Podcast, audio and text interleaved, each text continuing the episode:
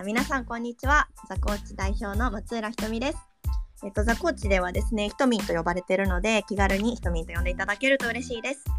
本日はツイッタースペースにお越しいただきありがとうございます。えっと今回のゲストの青木壮さんですね、そうちゃんといつも呼ばせていただいてますが、そうちゃんとは5年前ぐらい、6年、5年前ぐらいから友達で、なので今日はそうちゃんにはとみちゃんと呼ばれるかなと思います。はい。はい。あのー、で、ザコーチではっていうところなんですが、ザコーチではコーチングマインドを広げるっていうミッションに、オンラインコーチングスクールの運営や、コーチングプラットフォーム、そして法人向けのサービスなどの提供をしています。今回は3月8日国際女性デーに合わせた企画としてザ・コーチウーマンズウィークという企画の一環で素敵な女性ゲストをお招きしてお話しさせていただくそんな音声コンテンツをお届けしていきたいと思ってます。感想やご質問がありましたら、ぜひぜひ、私が生きる物語のハッシュタグをつけて、ツイッターに投稿いただけたら嬉しいです。できる限り拾っていきたいと思ってます。では、早速、あの、今日のゲストですね、青木壮さんとお話できたらと思うので、よければ最初自己紹介からお願いしてもいいですか、はい、ありがとうございます。はい、えっ、ー、と、改めまして株式会社サーパスで今取締役をさせていただいております、青木と申します。うんえっ、ー、と、私はですね、えっ、ー、と、今、あの、サーパスっていう会社でお仕事をしてるんですけれども、えっ、ー、と、この会社がですね、えー、実は従業員の8割が女性、管理職も8割が女性、うん、えー、取締役、役員も今6割が女性というですね、あのまあ、男女が逆転していて、まあ、まさまさに国際女性デーにちょっとあのぴったりな感じの、まあ、そういう会社になってます。で、あの、うん、メインの事業はですね、営業アウトソーシング、あの、お客様の営業を、まあ、弊社が請け負って、えー、女性のメンバーがご支援させていただくっていう事業がメインになるんですけど、今そこに営業だけではなく、えー、営業 DX っていう形で、あの、DX ができる女性も広め、広げていこうっていうところで、えーうんうん、女性の新しいキャリアを作っていけるようにそういう取り組みをしたりですとか、あとはあの女性をもっと会社の中で増やしていきたいだったり活躍できる女性を増やしたいっていうような会社に向けて、えー、女性活躍推進総研というあの研修のプログラムなんかも提供していて、あの、うんうん、私はなのでその中であのこういうま認知とか広報的な対外的な、えー、窓口の対応をさせていただいているのと、まあ、その DX とか女性活躍推進の新しい事業のところの少し立ち上げの、えー、部分も担っていると。いうような、なるほど、はい、仕事をしてます。うんうん、ありがとうございます。なんかそういう意味では今日のなんか全ての女性が自分の物語に生きるためにっていう、まあ、テーマをそうちゃんと話していけたらなと思っているんだけど、はい、なんかそのテーマすごいバッチリな 役割を今担ってるのかなと思うんですがなんかそうちゃんがそこに思い入れを持った、うん、なんかその、ね、女性活躍とか、うん、なんかダイバーシティっていうところにすごく思い入れが私当時出会った時から、なんか持っている印象がすごくあって、それなんかそのそうちゃんのこれまでのキャリアとか、うんうん、なんか経験から来てるのかなと勝手に推測してるんだけど、よければその辺りから話を聞いてってもいいですか、もちろんです。うんうん、と自分の中のそのまあ原体験としてはやっぱり一番最初は子供、うん、早くに子供を出産して仕事をしながら、うん、あ子供を育てながら仕事をしてたっていうところの経験が多分一番まず根底にあるかなと思っていて、うん、えっとまあ、私が子供産んだ時ってもう今から10最初の子産んだ時って多分12年ぐらい前なんですけど、そう当時はまだ、イクメンっていう言葉が珍しいぐらいの感じになっていて、うん、あのー、今より全然こう、なんて言うんだろう、女性、まだまだやっぱり子育てしながら働くっていうことがメジャーじゃなかったし、ぱり男性も子育てに参画するとか、うん、今みたいに男性育休取るなんて、そんなもってのほかみたいな感じだったんで、やっぱりこう、まあ、一人で子育てをしているみたいなことも多くて、その中でやっぱり、あの、一つは、まあ、子供を育てながら仕事をするっていう人たちを、まあ、どうやったらもっとこう応援していけるんだろうっていうふうにずっとこうまあまあもちろん今ももううちも小学校も高学年になって娘2人いてもちろん子育てしてますけど、まあ、特にその、ね、ひとみちゃんみたいにまだ小さいお子さんを抱えながらお仕事している女性って本当に大変なので、そういう女性を、まあ、どうやって何をしてあげたらそのそこがもっとこう楽しく楽になるんだろうなっていうのは一個あるかなと。なるほど。あ、ちょっとそうちゃんのね声がね途切れちゃうんだよね。これはあれなのかな？Wi-Fi の問題かな途切れちゃう。途切れちゃって私かもしれない。あでも話あの聞こえなくないんでぜひ話し続けて、大丈夫です。ありがとうございます。うん一つ目。あ、時々途切れるんだ。なんでだろう。私の声は大丈夫かな？聞こえてます。うんうん。ちょっとじゃあ、ままた途切れたら教えてください。OK です。充電は今外しています。うんうん。あとですね、えっ、と、もう一つは、うんやっぱり自分がその離婚をしたっていうことがすごく大きくて、私、うんあの、7年前ぐらいに、その子供2人育てて、育てながら、えー離婚をしたんですけど、うん。もう7年も経つのか。7年も、えー気づいたら離婚して経ってましたけれども、うんうん。ややっぱりその時に、その、なんていうか、女性が経済的に自立しているということの大切さをすごく感じたんですよね。うんうんうん、その、やっぱりこう、経済、何が起こるかわからないっていうな風になった時に、一気に女性って弱者になるなとその時に思っていて、もちろん私当時リクルートでもうフルでバリバリ働いていたわけですけど、でうん。もやっぱりマネージャーとか管理職だったわけでもなかったし、9年ぐらいリクルートにいたけどずっとメンバーで、でそういう中でこう子供2人育てていかなきゃいけないっていうなったっていう風になった時のあのこう危機感とか、焦りとか恐怖みたいなものをすごく感じた時に、やっぱり女性が経済的に自立をしていくっていうことってすごく大事だなと。で、女性がうん。自分の幸せとそういう経済的自立をしっかりどちらの両軸も成り立たせていくっていうことが、ひいてはうん。女性そのものの、女性自身の人生を豊かにするんじゃないかっていうのをすごく感じて、やっぱりそこが今の思いにつながってるかなとうーんいうふうに思ってます。なんかそういううんそういう意味ではこの子育てしながらっていうところと、まあ、離婚も経験しながらなんか自分の幸せっていうのと経済的な自立、うんなんかここがすごく大事なテーマで、今のなんか役割を担ってるっていうことなんそうでね。す。うーんすごいなんか うーん。なんかその中で改めて、なんかこの思いを持って、あの私も当時なんかそうちゃんと一緒に授業やる、やろうかとかって盛り上がって結局そこは形にならずに終わっちゃったりもしたけど、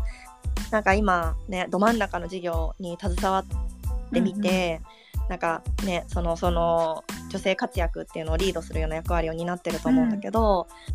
その中で改めて見えてきたものってあったりするんですか？あ、もうたくさんあります。おー。まずはやっぱり、うん。そうは言っても自分はすごく恵まれている、いたんだなっていうことは、やっぱりうん。今の仕事をする中でより感じていて、やっぱりその選択肢の多さみたいなところでいくと、うん。あの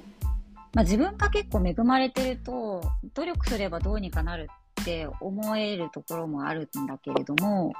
やっぱり努力ができる環境になかったり努力をしようと思えるほど自分をこう高めてエンパワーメントして自分に自信を持って一歩踏み出せる人もすごく少なかったりして、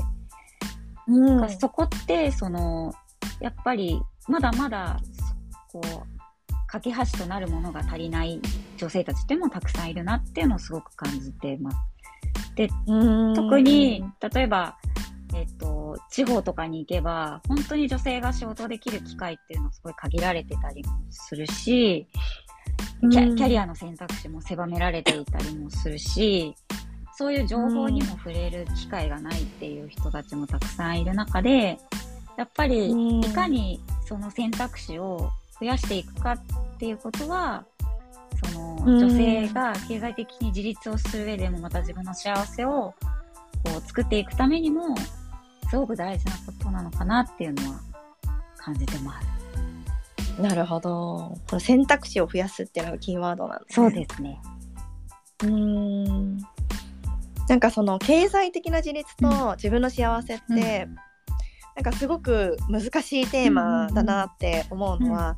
どっちも諦めずに両方取るって、うん、なかなかチャレンジングなことだなと私もなんだろうなその子育てをしながら、自分のなんだろう子供との時間も大切にしながら、うん、仕事もしながらっていうこの今結構そこ直面したり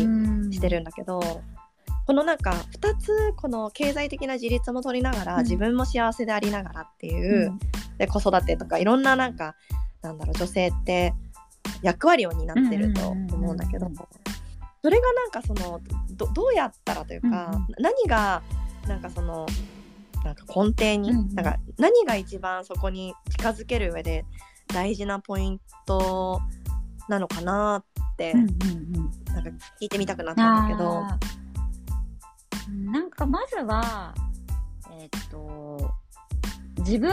自分の人生の主人公は自分なんだって思うことはすごく大事だなと思っていて、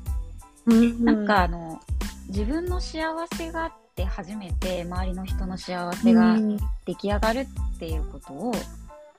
忘れてほしくないなっていうのはすごく思うところかなと。だから、例えば、その経済的自立も、まあもちろん子供のために経済的自立しなきゃいけないっていうこともあるとは思うけれども、うん、でもそれの理由だけになっちゃうと、やっぱり続かないし、苦しくなっちゃうし、う子供のために働かないとっていうことだけだと、まあ、一見するとすごい、あの、まあ、そらしいことだけど、本当にそれだけでやっちゃうと、うん、要は自分の幸せとか自分の願いとかが後、後回しになっちゃうと、どこかでやっぱり、息切れをするかなと。で、それは仕事だけじゃなくて、例えばプライベートの時間も、まあ、例えばパートナーのためにとか、その、この人のためにとか、もちろん誰かのために何かをするっていうこと自体は素晴らしいけど、それが全てになってしまうと、やっぱり同じように、こう、どこかで相手に見返りを求めたり、虚しさを感じたりするのかな。だから、その、あくまで自分が幸せになるということが前提にあって、その先に、その自分の守りたい人だったり、自分の幸せにしたい人の幸せがあるんだっていうことを、特に女性は、こう自分なんてって思う人が多いからこそ、うん、そこの優先順位を間違ってほしくないなとは思います。へえー。なんかそういう意味ではあくまで自分をなんか幸せにするとか、うん、自分を満たすっていうところから、その持続性が生まれるから、うん、そこが出発点っていうことなんだね。そうですね。うん。すいません、ちょっと私が、咳が出ちゃうんだけど。うん、いやなんかすごいそこ共感するなと思うと同時に、うんうん、なんかそこに至るそこのなんか考えに至るまでに、うん、きっとそうちゃんいろんななんかトライアンドエラー繰り返してきたのかなっていうのも勝手に思っ、うんうんうん、なんかそうちゃんはどどんな編成の中でここの大切さに気づいていったか聞いてみてもいいですか？もちろんです。えっと私はやっぱり一番大きかったのは離婚したっていうことがまず一番大きくて、うん、なんかその自分が我慢すればあの人を幸せにできるって思っなんかおこがましく思ってたのって今今なら思うんだけど、うん、私さえ我慢すればだったり、うん、私があの耐えればあの幸せにできる幸せになるだろうみたいな思いがすごくあって。でも結果的にその歪みとかそのこう歪みって必ずどこかに出てきてそれが結局私は離婚だから離婚しだったんだろうなっていうふうに思うとなんかその、まあ、私の場合はすごく分かりやすく要はエンジンが持たなくなったというか自分の幸せを二の次三の次にして自分さえ我慢すれば誰かを幸せにできるって思ってたけど、やっぱりそそれはこうやって限界が迎えられるんだっていうことをやっぱり一個すごく自分の経験の中で感じたっていうのはすごく大きいし、すごくこう、なんていうか、それまでの自分っていうのは、自分、息苦しいというか、なんか自分であって自分の人生を歩んでいないというか、うん。ぽっかり空いてた、ね、空いてたしある意味で無責任だったなと、自分の人生に対して、うん自分ではコントロールできないって多分どこかで思っているから自分が我慢すればっていう発想になる、うんうん、この人のためにとかこの人を幸せにするために、自分さえ我慢すればって一見するとすごいこう自己犠牲的で美しく見えるけれども一方で、我慢せずにやったらじゃあ幸せにできないのかっていうことだし我慢しないということは何か誰かを傷つけることなのかっていうと多分そうじゃないはずで、それは自分の思いとか欲望を消化できていないというか、うん、そのなんなんていうのかな。なんかこう誰かのためにっていう上物で自分の本質的な欲,、欲望を隠しているだけに過ぎなかったんじゃないかなとかっていうのはすごく なるほどね。うん。面白いね。それをなんか責任っていう言葉で表現するのがすごく なんかきっと思うところがあったんだろうなって今聞いてて思ったんだけど、うん、その自分を自分で満たすこととか、うんうん、この人のためにっていうことをある種なんだろう言うことによって自分自身の本質を見ないっていうことを、なんだろうな。なんかこの責任っていう言葉でと、捉える、なんかそうちゃんの中にすごい思いがある感じが聞いてて思って、これはどんななんだろうものなんだろうこの責任っていう。なんかそのまずその自分のことは自分でしか幸せにできないと思ってるんですよねなんだかんだ言って。でそれってつまりイコール他人のことも自分が幸せにできる範囲とできない範囲があるっていうふうに思っててそれはどんなに自分が我慢をしてもどんなに自分が犠牲になっても相手を幸せにできないことっていうのたくさんある。なぜなら幸せって周りが決めることじゃなくてまず本人が決めること。ってなったらやっぱり自分の幸せは自分が責任を持って自分の自分で自分の舵を切って自分が幸せになるようにしていかないと誰もそれって担ってくれない。っていうのはすごく感じていて。だからもちろん誰かのために見返りは特に求めてないっていう場合もあるとは思うけれども、でもふとした瞬間にそれはその人が自分にとって望ましい状態でいてくれてるからそう思ってるだけであって、こう自分を犠牲にしていた相手が求めていなかったようなことを返してきた時に本当にそう思えるかってまた別だと思うんですよね。うんうんうん、だからやっぱりあくまでその自分のこのコップ私よくコップに例えるんですけど、うん、コップの中の水を満たせるのは自分でしか満たせなくてもちろんいろんな人が注いでくれて自分を幸せにしてくれることもたくさんあるけどでも最後は自分でしか満たせない。だからやっぱりその最初に戻るけどその自分の人生は自分でしか生きられないし自分が主人公だって思ってほしいっていうのは結局自分を幸せにできるのはこのコップをいっぱいにできるのは自分でしかない。それは相手に対しても同じだから、そこをなんかこう、履き違えないでほしいなって思います。なるほどね。あなんかその方なんか今話を聞いてて、うん、あのまあ、自分を満たす、うん、でそれがまあ一つの責任であって、なんかそれってすごくその中長期的に走り続けられるっていうそのなんか持続性の話だったのかなっていうふうに聞いてて思って。あのーなんかこれって私経経営しててもすごくそれを同じことを感じるなっていう、なんかところを今なんか話を聞きながら戻ってきたんだけど、なんか自分自身のなんか self sustainability みたいな、自分自身が自分を満たし続けながら、自分を大切にいたわってないと、なんかどこか何かなんだろうな。あのー期待ひ期待以上に期待しちゃうというか、うんうんうん。なんかとかなんかその自分が自己犠牲した分だけ誰かに何かを求めてしまうっていうことが、結果として本質的じゃないところに到達しちゃうっていう感覚すごくわかるなって、うん。なんか聞いてて思って、うん。なんかこの女性として満たすっていうことと、うん。割となんかそのももっとそのなんだろう女性男性関係なく、うその自分を満たすっていうことの重要性っていう話にもすごくつながるのかなって聞いてて思ったんだけど、この辺りはどう捉えてますか、あでもまさにそうだと思います。なんかあの、会社を経営してっていう話を今、ひとみちゃんがしてくれたなと思ってて、うん。本当になんか会社とかと、会社と一緒だと思うんですよ。まあ全部同じだと思ってて、例えばその、自分が、自分がちょっと犠牲にして従業員を幸せにできるっていう状態は、ある意味、例えば、会社としてきお給料が払えないときに、自分の預貯金とか口座を切り崩して、どうにかそこを当てて、従業員に給与を払うっていうのが、多分、ある意味自己犠牲に近いことだと思うけど、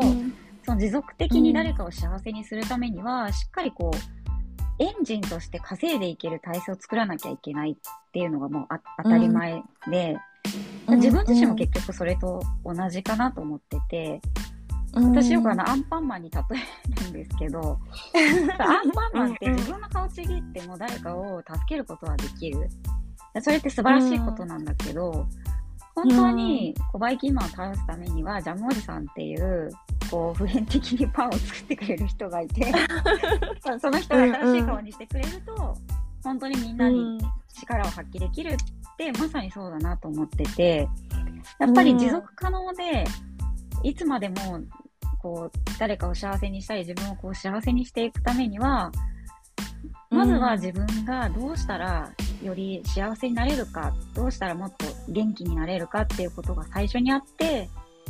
その上でやっぱり家族のためとか自分のメンバーのためだったり、周りの人のためって思える余裕が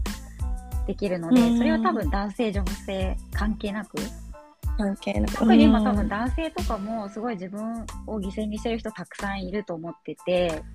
男性の場合はもっと大変だと思うんですよね。こう社会的に、例えばだまだまだ男が弱音を入っちゃいけないって言われたりとか、こう社会的な地位でこうリーダーとしてこうドンと座ってなきゃいけないとか、ね、大黒柱として稼がなきゃいけないとか、いろんなこう社会的な制約がある中で、結構男性も自分の幸せを二の次にする人すごく多いと思っていて、でもそれだと結局その男女関係なく長く誰かを幸せにしたり世の中を良くしていくためにはそのエンジンは続かないからやっぱりそういうこうまずは自分を幸せにするっていうのは大事なんじゃないかなって思います。うん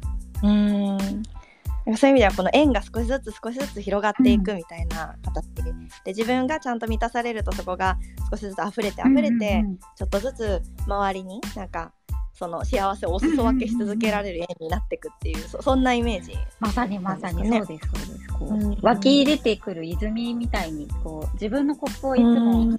ぱいにできる泉ができて初めてそこからたくさんの水がこう溢れ出ればその溢れた水でより多くの人をこう多くの人を幅広くこう幸せにしていける イメージかなって。だからまずは溢れるまで自分をいっぱいにしないと溢れた水で初めて周りの人にその幸せを分けてあげられるんじゃないかなって思ってます。いや大事ですね。大事 なんかその時にこうん。れ良ければ皆さんにも聞いてみたいなって思うんですけど、なんか自分の内側のジャムおじさんをどう持つかっていう話じゃないですかそれ そうです、そうです。湧き出る湧き出る話ジャムおじさん。そうジャムおじさん。湧き出るジャムおじさんをねなんか自分がちょっとパンを、なんか誰かにお裾分けして、あのーねまたちょっとパンが頭が顔が ちょっとちぎれた時に、どうやって自分のジャムおじさんが自分を満たし直してくれるかみたいな、それってなんかすごくなんか人によって違うだろうし、うんうん。でもポイントもある、うんうん。共通のポイントもある感じするなーっていうところでちょっと話してみたいなと思ったんだけど、うんうんちょっと私もそうちゃんもそれぞれどうしてるか、ですね。え、ちょっとひとみ、ひとみちゃんから聞いてみたい。どうしてますか、ひとみちゃん。えー、私は満たすってすごい難しいことに聞こえちゃう気がするんだけど、私はなんかそこ気づくっていう風に置き換えてる気がしてて、なんかフルに満たすのって多分生涯かけて難しい、うんうんうん でも気づき続けることはできるなっていうのうんうんがうん。今の私の回うんうん。でなんかあ自分はこういうところでちょっとトゲトゲしてるんだなとか、うん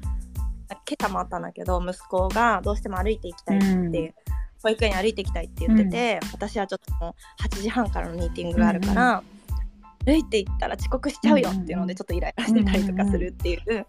でもなんかあ自分がここでちょっとイライラしてるんだなっていうことに気づき続けるだけで、その時間がなんかその疲弊する時間から、うんうんうん。ちょっとじゃあちょっと俺散歩を取ろうみたいなのわかんないけど、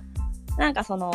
その事態の見え方が変わる瞬間がすごく人生の中ってあるんだなっていうのが自分の中にあって、なんか結果を散歩行って8時半からのミーティングなんかいあのちょっと遅らせてもらったんだけど、うんうんうん。なんかその結局その自分が歩いたっていうことによって息子とすごい、なんだろう満たされる時間を過ごすことがうんうんうん。できたから、まずは自分の気持ちに気づき続けること。うんうんうんが、なんかその満たすヒントなのかなって、うんうん私は今今のところうんうんうん自分は思っているっていう。んんんすごい素晴らしい。そうちゃんはどうですか？うーん私はうんどうしてるんだろう、私なんか常に自分はいつも満たされてるなって思うことしかなくって最近へえすごい。なんかなんでそう思うんだろうって今すごい考えてたんですけど、うんまあ、もちろん別に落ち込むことがないわけでもなく、あの悩みがないわけでもないんだけれども満たされてないと思ったことってあんまりなくって、うでんなんかそれはそのなんだろう多分こう、まあまさにその気づくって今ひとみちゃんが言ってくれたことにもつながるのかなと思ってて、まあ結局うん。捉え捉え方一つだなって思うわけですよ。だし自分の、自分に対してどういうこう暗示をかけてるかっていうのにも近いなと思ってて、なんか例えばその今のひとみちゃんの話の例でいくとうん。別にあのすっごい俯瞰してみたら別にそのミーティングに遅れたところで何かお大きな出来事があるかって言ったら多分なくって。うん。そうそうそう。な何でもそうなわわけこれ。多分仕事だろうと。が逆もしかりで例えば子供の行事に行けないっていうことがあったとして。だって行けなくてうん。子供との間に何か起きるかって言ったら多分起きない。だけど、うんうん。その自分の選択を自分の中でうん。そんなことをしてはダメだだったりそれだと人に迷惑をかけるって思うから多分うん。それそのことに対してイライラしたりできなかった自分を責めたりするんだけどうん。でもなんかそのそれってどう捉えるかの問題でしかない。だ30分別にうん遅れても、なんか、まあ、子供の時間の方が大事だしって思うんだったら別にうん。それを選んでちゃんと理由を伝えればいいと思うし逆にどうしてもこのミーティングは出なくちゃいけないって思うんだったら別に今日一日散歩できなくてもそれで子供との関係は変わるわけじゃない。でもうん大事なのってその30分とかその子供との時間そのことっていうよりはやっぱりその、じゃあその先にそもそもなんで私は毎日この仕事をしていてとか、私はこの子供にこれから将来もかけてどういう親としてこの子と接していきたいかとか、もっとその遠いところを見れば、その出来事ってすごいなんか一喜一憂に値しないことに思えてくるのかなって思うと、なんか常に自分の大きな大指針から外れていなければ、結構人ってもう満足に生きられるんじゃなかろうかっていう気がしました。うんそういう意味ではこの大指針っていうなんかもう少し時間軸を長く時間という軸を長かく。うーん自分の指針としてそのなんかどう生きるのかとか、何なんで働くのかとかそういうなんかすごく真ん中の問いを持ってるっていううんところなのかな。そう、そうかもしれないです。だからなんかあの、うんうんキャリアとかと同じで、あうんの大事な点だけ置いといて、そこにどう行くかは別にど,、どどう言ってもいいと思うんですよ。最終的にそこの点になんとなく近づけるんだったら、なんかその間の道がぐねぐねしてようが一直線でつながってなくてもなんいいんじゃないかなって思うと、結構、うん。その一瞬一瞬で満たそうとしなくなるから、すごい引いてみるとすごい満たされてるみたいな状態にうん。なるのかなっていう。いやー。いやーでもすごいわかるな、なんか同時に聞いてみたいなと思ったのはこれ私もそうだったから聞いてみたいんだけど、なんかその頭そのなんか考え方に、なんかい移行したんだろうなって今聞いてて思って その前はそなんか私もそうだったのは自分の足りてない要素を洗い出すような生き方をしてた。時期がすごくあって、まだできてない。これもできてない。あれもできてないっていう減点法なのか、自分のできてないことを見つけるのが趣味みたいな時期って誰しもあるんじゃないかなっていう、んんん。でもその時と私私も今会がないんだけど、うんうんうん。なんか私も今なんだろう近い感じの、うんうんなんかそのまあこれがあれば大丈夫みたいな捉え方を日常の中でしてるなって思うんだけどそれってなんでこういう変わり方をしたのかなっていうのが私も今自分で振り返っててなんか今回がないからちょっと聞いてみたくなったなっていう、うん。確かに。何がきっかけだったんだろうっていうね。まあでも、なんかあの、やっぱり一つは、じなんかこう、逆説的なんだけど、自分、よく、これもあの、コーチングでよくあの言われる考え方だけど、あの、デコボコで完璧っていう考え方、よくこう、言うじゃない、うんうん。コーチングでは。うんうん。まあデコボコだらけ、血管だらけ、なんかもう凹凸すごいあって完璧じゃない。でもそれが、そう見えるものが完璧なんだって、それでも満たされてるっていう考え方うん。に近いなと思ってて、要はだだ誰も完璧な人なんていなくて、みんなデコボコだらけ、うん。でもそれで何か欠けてるわけではないっていう意味でいくと、なんか完璧ではない自分を受け入れたり、認めたり、その、あー。うん。まあ、許してあげるというか、そのうん。凹凸を自分でまずめでて触って、こう、あ愛してあげるというか、うんそれをできるようになってからは別に今だってできないことたくさんあるし、やれやれてないことこれやらないといけないなとかこう変わらないといけないなって思うこともたくさんあってもちろんそれに対して自分が真摯に向き合うこともすごく大事なんだけど、でも一方でそういうこう凸凹を受け入れてめでてあげられるようになるとなんか一喜一憂しなくなったのかなっていう気がするけどどどうかなああいやーでもすごい。私もなんか近いことを今思い出したんだけど、私なんかその自分まあ今もじゃあこれ100%なくなったかと言われると全然まだあるなって、瞬間瞬間は思うんだけど、なんかすごい、まあ、まあ代表交代して、その経営をに経営ロールを、まあ、担うようになって、まあそれまあ、去年は特にすごい自分の中で本当に大丈夫かなって不安がいっぱいあったんだけど、なんかあのーザ・コーチのメンバーに自己開示しまくってたの。ね、うんうんうん。私はここがなんかまだダメなんだなって思う。とか、ここはなんかあのなんか自分にはまだできないんだなって思うとかっていう、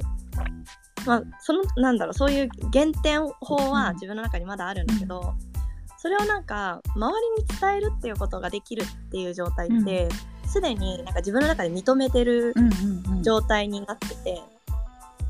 認めてたりするとで認めてることを他人に伝えるともうそそこでもう許しが始まっちゃうというか、んんん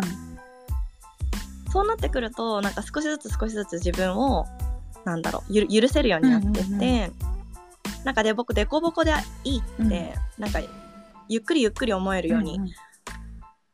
なると、なんかもっと自分の焦点が自分の足りてないところから社会に向く感じがうんうんうんうんなんかすして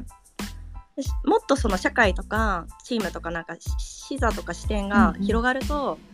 なんか自分の目の前の小さいできないことは、なんかどどうでも どうでもよくなるっていうか、すごい小さいことに思えてくるから、なんか結果日々のことに一喜一憂じゃなくなってくるのかなって今聞いてて。いやでもまさにそうだと思う。うーん。うん、なんかこう、うん。内向きあの自分の良くないところばっかり見てるときってし本当になんか視点で言うとすごい内向きな視点で、周りを見れてないと同じだなって思う。んだよね。うんなんかこう、うん一見するとすごい内省してるように見えるんだけどすごく内向きに矢印が向いていて、でも、うん。それでも社会にすごい引いてみたときに社会から見たときにじゃあ自分のできないところばっかり見ているこの内向きの自分はじゃあ社会の一人として社会と接点を持つ一人としてどんなことができるんだろうどんな役割があるんだろうっていう視点がそこにはすごく抜けていて、あそれってすごいもったいない状態だなって思う。うん。女性って特にこう自分なんて自分はできないって内向きに矢印が向きがちだけどそれってこう社会とある意味、うん。自分の接点を閉じてる状態にも近くて、でうん。もそうじゃなくてそんな自分でも何かできることを世の中に価値が発揮できることがあるんじゃないかって外を向いた瞬間にうん。自分が完璧だと思ってた人だってああやっていろいろできることできないことを抱えながらそれでも世の中の役に立てるように前に進んでるんだなっていうのに気づくと、なんかうん受け入れられるし、よりこう社会に一歩進んでいけるようになるんじゃないかなっていうのをすごいうん。感じるので、本当ひとみちゃん言った、言った本当通りだなって。うん。いやーでも私はなんかこうあのそうちゃん言ってた「デコボコで完璧」っていう、なんかこの考え方さえ持ってれば、なんか矢印外に向くのかなって、うんなんかデコボコで完璧になるとなんかそこから自然と願いが湧いてきて、うんうんそうすると社会との接うん点が向いてくる、なんかそんな感じがあるのかね。本当そうだと思う。まずはなんか、うんそこ、その境地とか、そうそこに立立って初めてなんか見え見えてくるものがあるのかなという気がうーん。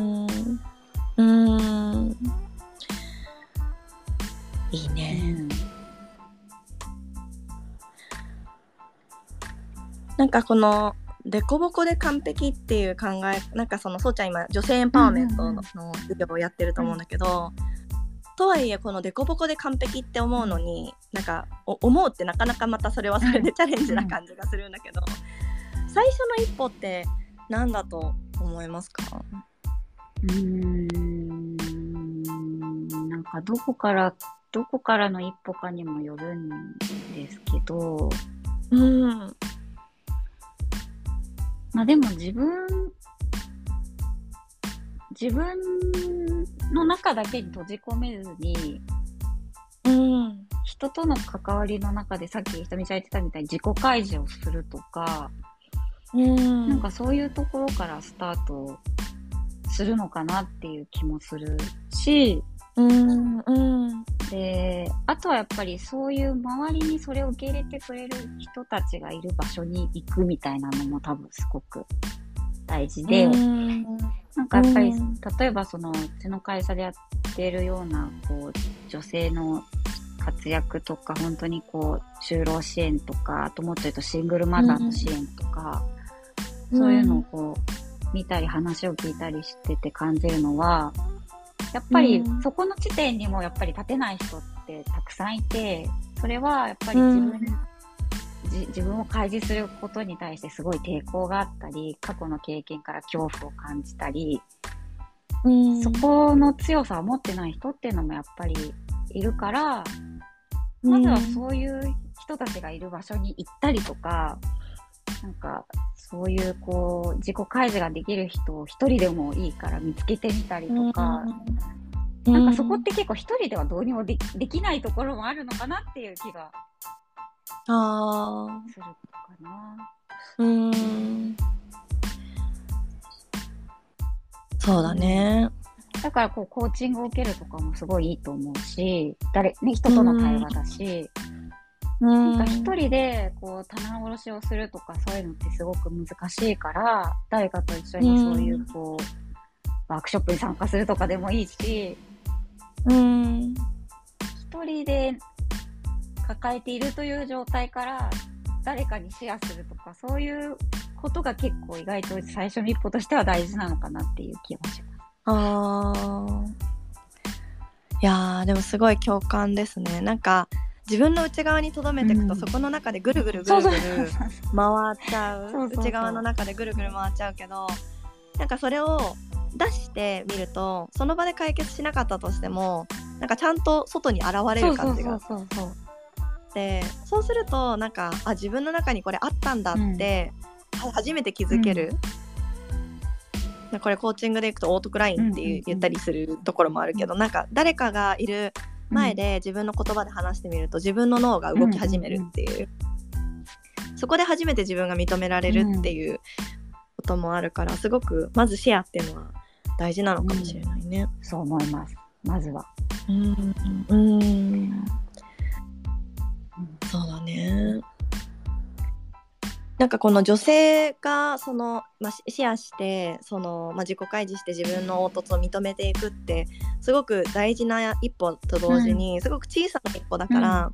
なんかなかなかそれがその大きなものにつながっていく感じがしないっていうところもあるのかなってうんうんうん思うけど、うん。なん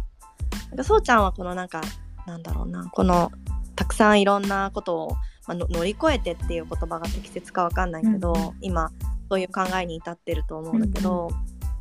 一番なんか苦しかった時とか、なんかこのなんだろう大変な状態にいる時って、なんか何から何何がきっかけでそこからなんか少しずつ自分らしい生き方に、うんうんなんか一歩踏み出せるのかなっていう。そうね。まあでも、なんだろうな。諦め？諦め？新しい？諦め。だからその完璧じゃないんだみたいなのも一個諦めだと思ってて、うんいい意味で。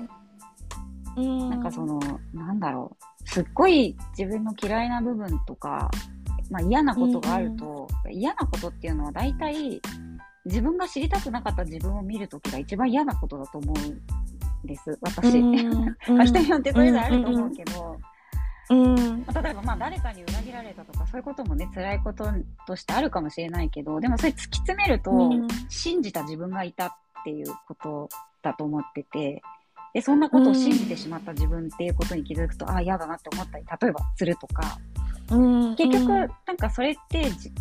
こう辛い時っていうのは自分が知りたくなかった自分が受け入れたくなかった自分を見た時に一番人って辛いんだけど、うん、でも別になんかそれそれもそうそういうもんだよねっていい意味で諦められるかがすごく大事だなと思って、うん、さっきの凸凹を受け入れるじゃないけど、うん、いやそれはそうなんだからもうしょうがないじゃんっていう気持うち、ん。できないものはできないし、うん。やれなかったんだからっていう。なんかついね、うん人ってやれなかった自分を責めたりとか一生懸命その抵抗するじゃない？どうしても。うんうん、でもももっと本当に素直な気持ちで、しょうがないじゃんって、諦めるところから始めると、もっと楽になるんだろうなって。いやみんなお重すぎるんだと思う、持ってるままは。そういう意味では。うーんいいねなんか聞いててしなやかさっていう言葉がすごくなんか思い浮かんで、なんか諦めっていう言葉はすごくなんか面白い表現だなって、なんか聞いてて思うし私もその諦め感わかるなって聞いてて思ったんだけどなんか昔って言ったらちょっと語弊があるかもしれないけど、なんかこれを掴み取るぞっていうエネルギーで強く突き進むっていうよりもなんか弱さを認めながらちょっとしなやかに歩んでいくっていうのが、なんかすごく今の時代においてなんか自分の物語を生きるにつながるのかなってそのなんだろうねあ諦めとか凹凸を受け入れるとかっていうそういうししなやかな、うんうん。なんかなんだろういい揺らぎがあ揺らぎを持ち続ける状態というか、そんな感じなのかなって今聞いて本て。しなやかさって多分あの捨てることから始まるんだろうなって思ってて捨てたり諦めたりすることうんうんだからいろんなこう自分の中の知らないうちにできてるこだわりみたいなものってた多分たくさんあるんだけど、うん。せいぜい本当に必要なものってひ一つか二つでししかなくってあとは多分結構余計なもので例えばこう見られたいとかこういううん。こういうなんか、なんだろう、こういう人だと認められたいとか、なんかそういう気持ちとかも多分、こう余計なものの一つだったりとか、うん本当に自分が手にしていて、じ手にしていて幸せだなって感じられるものとか瞬間って多分すごい限られてるから、それ以外のものはどんどん手放して、どんどん捨てていって、うん。軽やかになっていくと、そこにすごいこう余白ができるから、余白が多分しなしなやかさになるんじゃないかなっていう気はします。うーんいやでもその話なんか一番最初にそうちゃん言ってたその本質、うん。自分は何のために生きるのかとか何のために働くのかとか、なんかその本質を見つめることが結果として自分を満たすとか、幸せにするっていうのにつながるっていうのになんかも戻ってきた感じがするな、でそこだけなんか持ってたら日々の小さいできなかったこととかは、まあ捨てるに入ってるとか諦めるに入ってるとか。捨ててるっていう。うん、でもそこのなんか大冗談の自分が生きる目的とか自分が大切にし続けたいことだけを持っていたらなんかあとはそれをまあそこだけ持ってたらじゃあ誰を巻き込もうかなとか、誰を自分ができないところをどうなんか補ってもらおうかなっていう、なんかそういう視点に変わってくっていう話なのかなってなんかすごい。聞いてて思う。ひとみちゃんがすごい綺麗にまとめてくれくれている。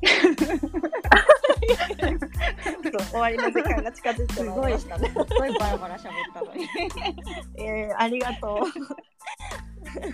じゃあちょっとあの終わりの時間が近づいてきたのでちょっとしあの最後締めていきたいなと思います。はい。で、えっ、と2点だけお知らせを失礼させていただいて最後ちょっと感想もらえたらなと思ってます。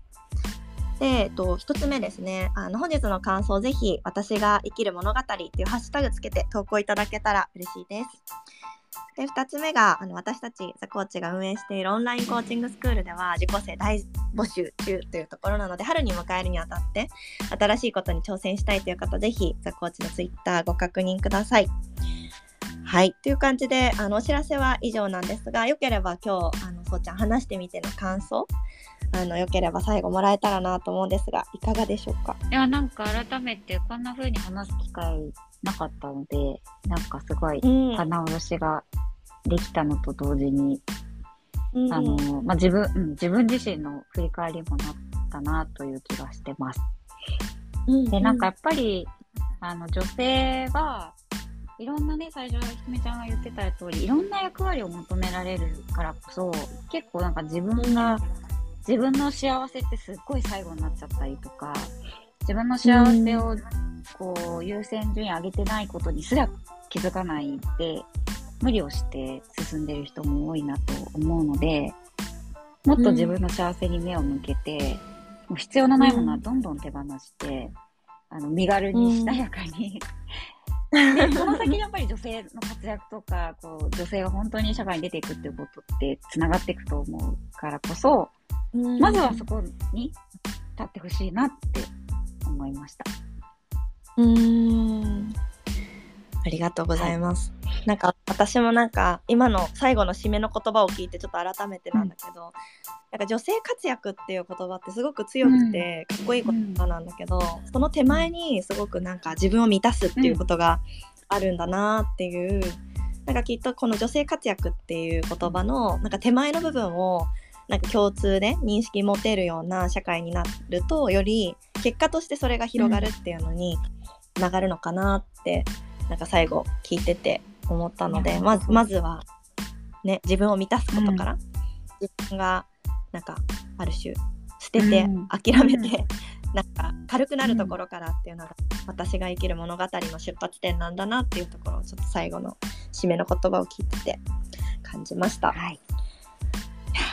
今日もありがとうございます。次回もはい明日もあるのでよければ聞いてもらえたらというところと、うん、そうちゃんあの本当にお忙しい中あの来てくれてありがとうございます。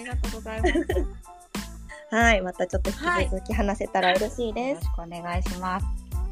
はい。では失礼します、はい、ありがとうございました。ありがとうございました。失礼します。